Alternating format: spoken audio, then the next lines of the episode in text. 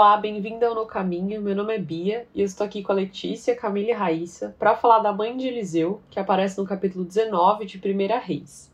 Senhor, obrigada pelo dia de hoje, Pai. Eu te peço que o Senhor me use como seu instrumento, Pai, que possamos aqui compartilhar a palavra de Deus, ó Pai, que seja edificante para nós e também para as meninas que nos escutam hoje, ó Pai. É o que eu mais te peço, em nome de Jesus. Amém. Elias, ele foi ameaçado de morte por Jezabel e escondeu-se. Ele sentia-se sozinho e fatigado, porque os profetas de Baal eram muitos, e chegou a pedir a Deus que o levasse. O Senhor então ordenou que ele voltasse pelo mesmo caminho e ungisse Eliseu como profeta em seu lugar. Deus também lhe acalentou, dizendo que em Israel ainda havia sete mil pessoas cujos joelhos ainda não tinham se dobrado a Baal. Elias então partiu e achou Eliseu lavrando as juntas de bois. Elias pôs a sua capa sobre os ombros de Eliseu Alguns estudiosos afirmam que esse ato era simbólico, porque os hebreus eles costumavam cobrir uma criança com o um manto quando a adotavam. Em seguida, Eliseu voltou para casa, beijou seu pai e sua mãe, o que mostra reverência a eles, mesmo em meio a um chamado totalmente sobrenatural. Ele também matou os bois e deu ao povo. A Bíblia relata que Eliseu trabalhava com 12 parelhas de bois quando foi encontrado. Isso significa que possivelmente ele vinha de um lar abastado para a época. A mãe de Eliseu ela é rapidamente citada na Bíblia, mas pelas atitudes dele, que primeiro foi encontrado trabalhando, aceitou prontamente o seu chamado, ainda que incerto, né? A vida de um profeta, e se preocupou em despedir dos pais de maneira amável, né? Com beijos, ir até lá e beijá-los. Nos mostra que ele era um homem responsável, pronto para assumir compromisso e também a se sacrificar. Sabemos que o impacto do exemplo, né, especialmente o exemplo materno e paterno, na conduta de qualquer pessoa e ainda mais de um jovem, é, é muito importante. Tem o seu peso. E pensando nisso, eu queria deixar a seguinte reflexão. Nós, como mulheres, em diversos aspectos, temos sido exemplos de honra, de compromisso verdadeiro? Ensinar com honra nos caminhos do Senhor, né? Porque às vezes a gente se preocupa muito em ensinar a cuidar dos outros, a ter compromisso com a escola, com o trabalho, fazer as coisas em casa, obedecer os pais. E muitas vezes a gente deixa de dar exemplo nas coisas que envolvem o reino de Deus. Eu acho que muitas vezes o reino de Deus ele acaba ficando em segundo plano quando a gente está ensinando alguém alguma coisa. Por exemplo, eu preciso ensinar meu filho que ele tem que fazer as coisas da escola, ele precisa fazer aquilo bem feito, fazer as coisas em casa bem feito. Mas se o meu filho adolescente está com preguiça de ir para IBD, ah, gente, ele precisa descansar um pouquinho. Então a gente vê, a gente vê essa diferença, né, com a gente mesmo. A gente pode ser um servo super valoroso na obra, mas isso dá pra gente identificar na nossa vida também. Como as coisas do reino sempre ficam em outro plano, que não é o principal. E o fato de Eliseu ter aceitado de pronto esse trabalho, que é um trabalho perigoso, ser profeta, a gente vê profetas na Bíblia que, quando foram chamados, tiveram dor de barriga, chamaram, inventaram mil desculpas. Porque não era tão bacana assim ser profeta, era um negócio perigoso. E também envolvia sacrifício. Então ele tinha que estar disposto a dormir em qualquer lugar, andar, viajar, encontrar todo tipo de gente que não ia gostar dele, que não ia gostar de ouvir o que ele tinha para falar. É, obedecer ao Senhor, ir onde o Senhor mandasse, fazer o que o Senhor mandasse, encarar um monte de gente bem complicada e ele aceitou de pronto esse trabalho e ainda voltou para honrar os pais e se despedir. Então, eu vejo esse exemplo como principal, né? Um exemplo de honra nesse sentido, de honrar ao Senhor em primeiro lugar. Então você vai se sacrificar sim pelo Senhor, porque isso é o mais importante. Ele não, não, não aceitou de pronto um trabalho qualquer, um emprego qualquer ali. Ele estava sendo chamado pelo Senhor, para servir ao Senhor. E ele respondeu dessa forma. E quando a gente pensa em exemplo, a gente precisa identificar isso na nossa vida, precisa parar para analisar como que a gente tem ensinado os nossos filhos, irmãos, sobrinhos, sei lá, primos, qualquer qualquer pessoa que esteja ali olhando pra gente, os nossos alunos de BD, seja quem for. Como que a gente tem ensinado essas pessoas a honrarem o Senhor em primeiro lugar? Então não é só eu ensinar pontualidade, não é só ensinar obediência, entregar uma tarefa da escola. Por que, que eu preciso fazer isso? Porque eu estou fazendo isso para o Senhor. Né? Eu não posso dar mais prioridade para minha escola, para minha faculdade, para o meu emprego e colocar o serviço na igreja por último, só quando der tempo, se der tempo. Eu preciso oferecer o melhor do meu tempo, o melhor dos meus recursos, o melhor de mim. E falta muito isso. Eu vejo que a gente se empenha muito em ensinar coisas que vão ser muito bem vistas lá fora, assim, para ter uma boa profissão, para agradar o chefe, para ir bem na faculdade, mas falta muito desse ensino voltado para o reino do Senhor. Eu vejo que falta muito isso e a gente, a gente pode parar e a gente com certeza vai identificar isso na nossa vida também como até nós, muitas vezes nós nos empenhamos muito na nossa vida profissional, na vida, não sei onde a gente serve, seja na escola do nosso filho, se a gente ajuda, seja na nossa comunidade, e as coisas do Senhor, às vezes a gente faz com peso, a gente, ai, hoje eu não tô com muita vontade de ir, nossa, mais uma vez o meu fim de semana tá comprometido na igreja. Não, esse final de semana inteiro eu vou tirar para mim, porque eu mereço isso, sabe? Eu trabalho sempre na igreja, então eu mereço essa folga. E muitas vezes isso significa, né? Isso revela que a gente não tem assim tanto amor pelas coisas do Senhor como a gente tem pelas outras áreas da nossa vida, né? Quando a gente lê esses textos, né, a gente estava comentando isso antes. É uma menção à mãe de Eliseu, né? E a gente sabe que existem pessoas boas que não tiveram pais bons e vice-versa. Então, a simples menção ao nome de mãe de Eliseu, a gente fica meio. Será que ela foi responsável, né, por Eliseu ser o grande homem que foi? Ou será que ele foi apesar? E de alguma forma é sempre apesar. Mas eu fico pensando, quando é apesar e existe essa situação, é a Bíblia também muitas vezes, né, menciona um outro exemplo, a outros guias que essa pessoa teve. E é engraçado que esse foi o primeiro passo de Eliseu, ele ainda não tinha aprendido nada de Elias. Elias só chegou e colocou a capa, e todas as atitudes que ele tomou a partir daquele momento mostram a boa criação que ele teve.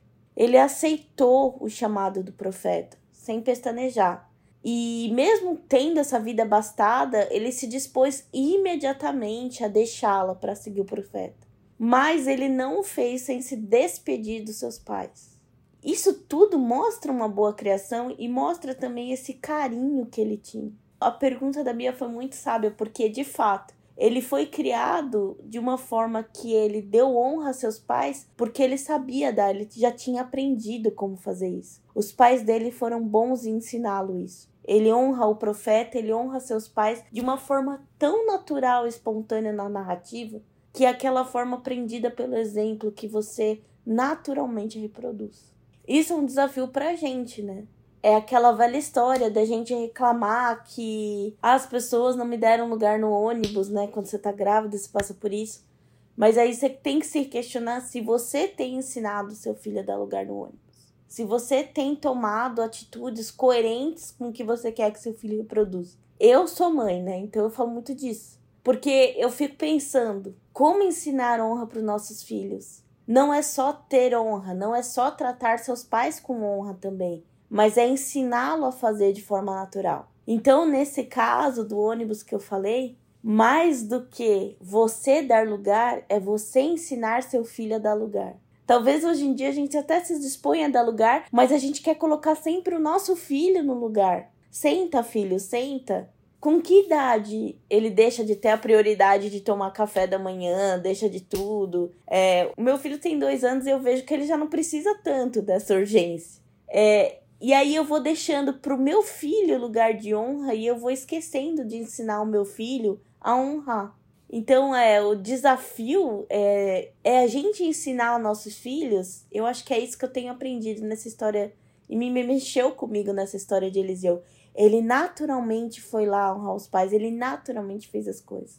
Então, como ser uma pessoa de honra? Eu acho que é primeiro fazer. Certamente os pais de Eliseu fizeram isso com os pais dele, mas também ensinaram nossos filhos a fazer. Ensinar o nosso filho a dar prioridade para os mais velhos. Ensinar o nosso filho a dar lugar. Eu estou dando um exemplo besta, mas dentro da palavra de Deus, não só a gente fazer, a gente mostrar, conviver com os filhos, mas dá espaço para que eles façam também. E esses detalhes, né? O tanto de coisa que ele tinha a posição dessa família, o trabalho que ele tinha ali. É, a Bia falou, trabalhava com 12 parelhas de bois. Então ele estava fazendo um trabalho grande e ele deixou tudo para fazer um trabalho para obedecer o chamado do Senhor. Então eu tenho certeza de que essa postura é fruto de um ensinamento dos pais. Eu tenho certeza disso né? Quantos pais a gente vê cristãos, né? Pode ser até um assunto polêmico, mas vamos lá. Quantos pais na igreja a gente vê ensinando os filhos a deixarem tudo se for preciso para ser missionário em algum lugar? Quantos pais a gente vê? A gente vê muitos pais se gabando ou fazendo o filho se matar de estudar para ser um médico, para ser alguém numa posição muito, muito alta, mas a gente não vê pais incentivando os filhos a serem missionários e pastores. A gente percebe essa diferença?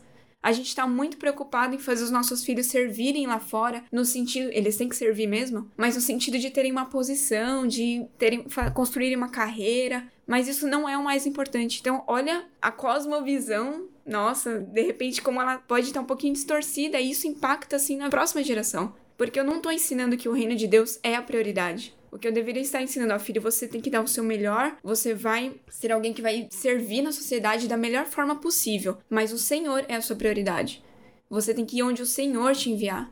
Mesmo que isso custe o seu trabalho, mesmo que isso custe o país que você mora, mesmo que isso custe o seu diploma, a sua posição, mesmo que você nem consiga se formar na vida, mesmo que você nem tenha um trabalho, você vai depender do Senhor e você vai aonde Ele te mandar. Você vai servir aonde Ele te colocar.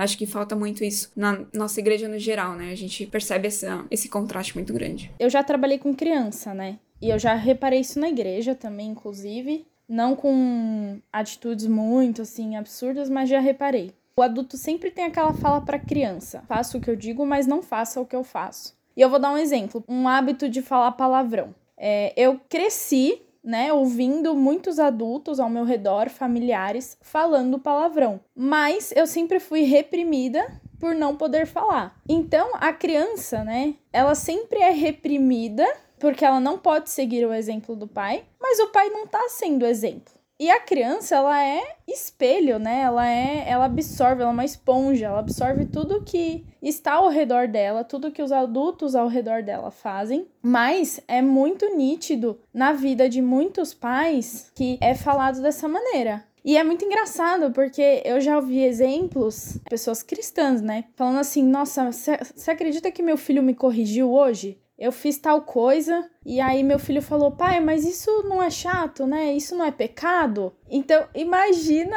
o quanto isso deve ferir, né? O orgulho de um pai, o quanto isso deve acabar com um pai ou com uma mãe. É impressionante assim, porque eu penso que Eliseu, ele teve bons pais, né? Ele teve uma boa educação porque as atitudes dele apontam isso, como a Lê falou. Foi muito natural a forma como ele aceitou o trabalho. E antes até, ele era um homem trabalhador trabalhador, ele era um jovem ali trabalhador. Ele teve essa preocupação de se despedir dos pais, então ele teve esse respeito, né, é, esse amor com os pais. E interessante que ele pediu, né, para Elias para poder se despedir dos pais, porque ele já sabia que ele já estava ali é, no chamado dele. Então ele pediu essa permissão. Ele era uma pessoa responsável. Enfim, isso demonstra, né, que de fato ele teve uma boa educação. Por mais que a Bíblia não mencione isso diretamente, dá para ver nas atitudes dele indiretamente, né? E achei muito legal isso que a Rafa falou, de que muitas vezes, né, como os pais falam para os filhos, não, vocês vão estudar para ser médico, não sei o quê. Mas eu também já vi exemplos de pessoas que escolheram ser missionários e os pais falaram: "Você tá louco? Você vai passar fome, você vai ser morto".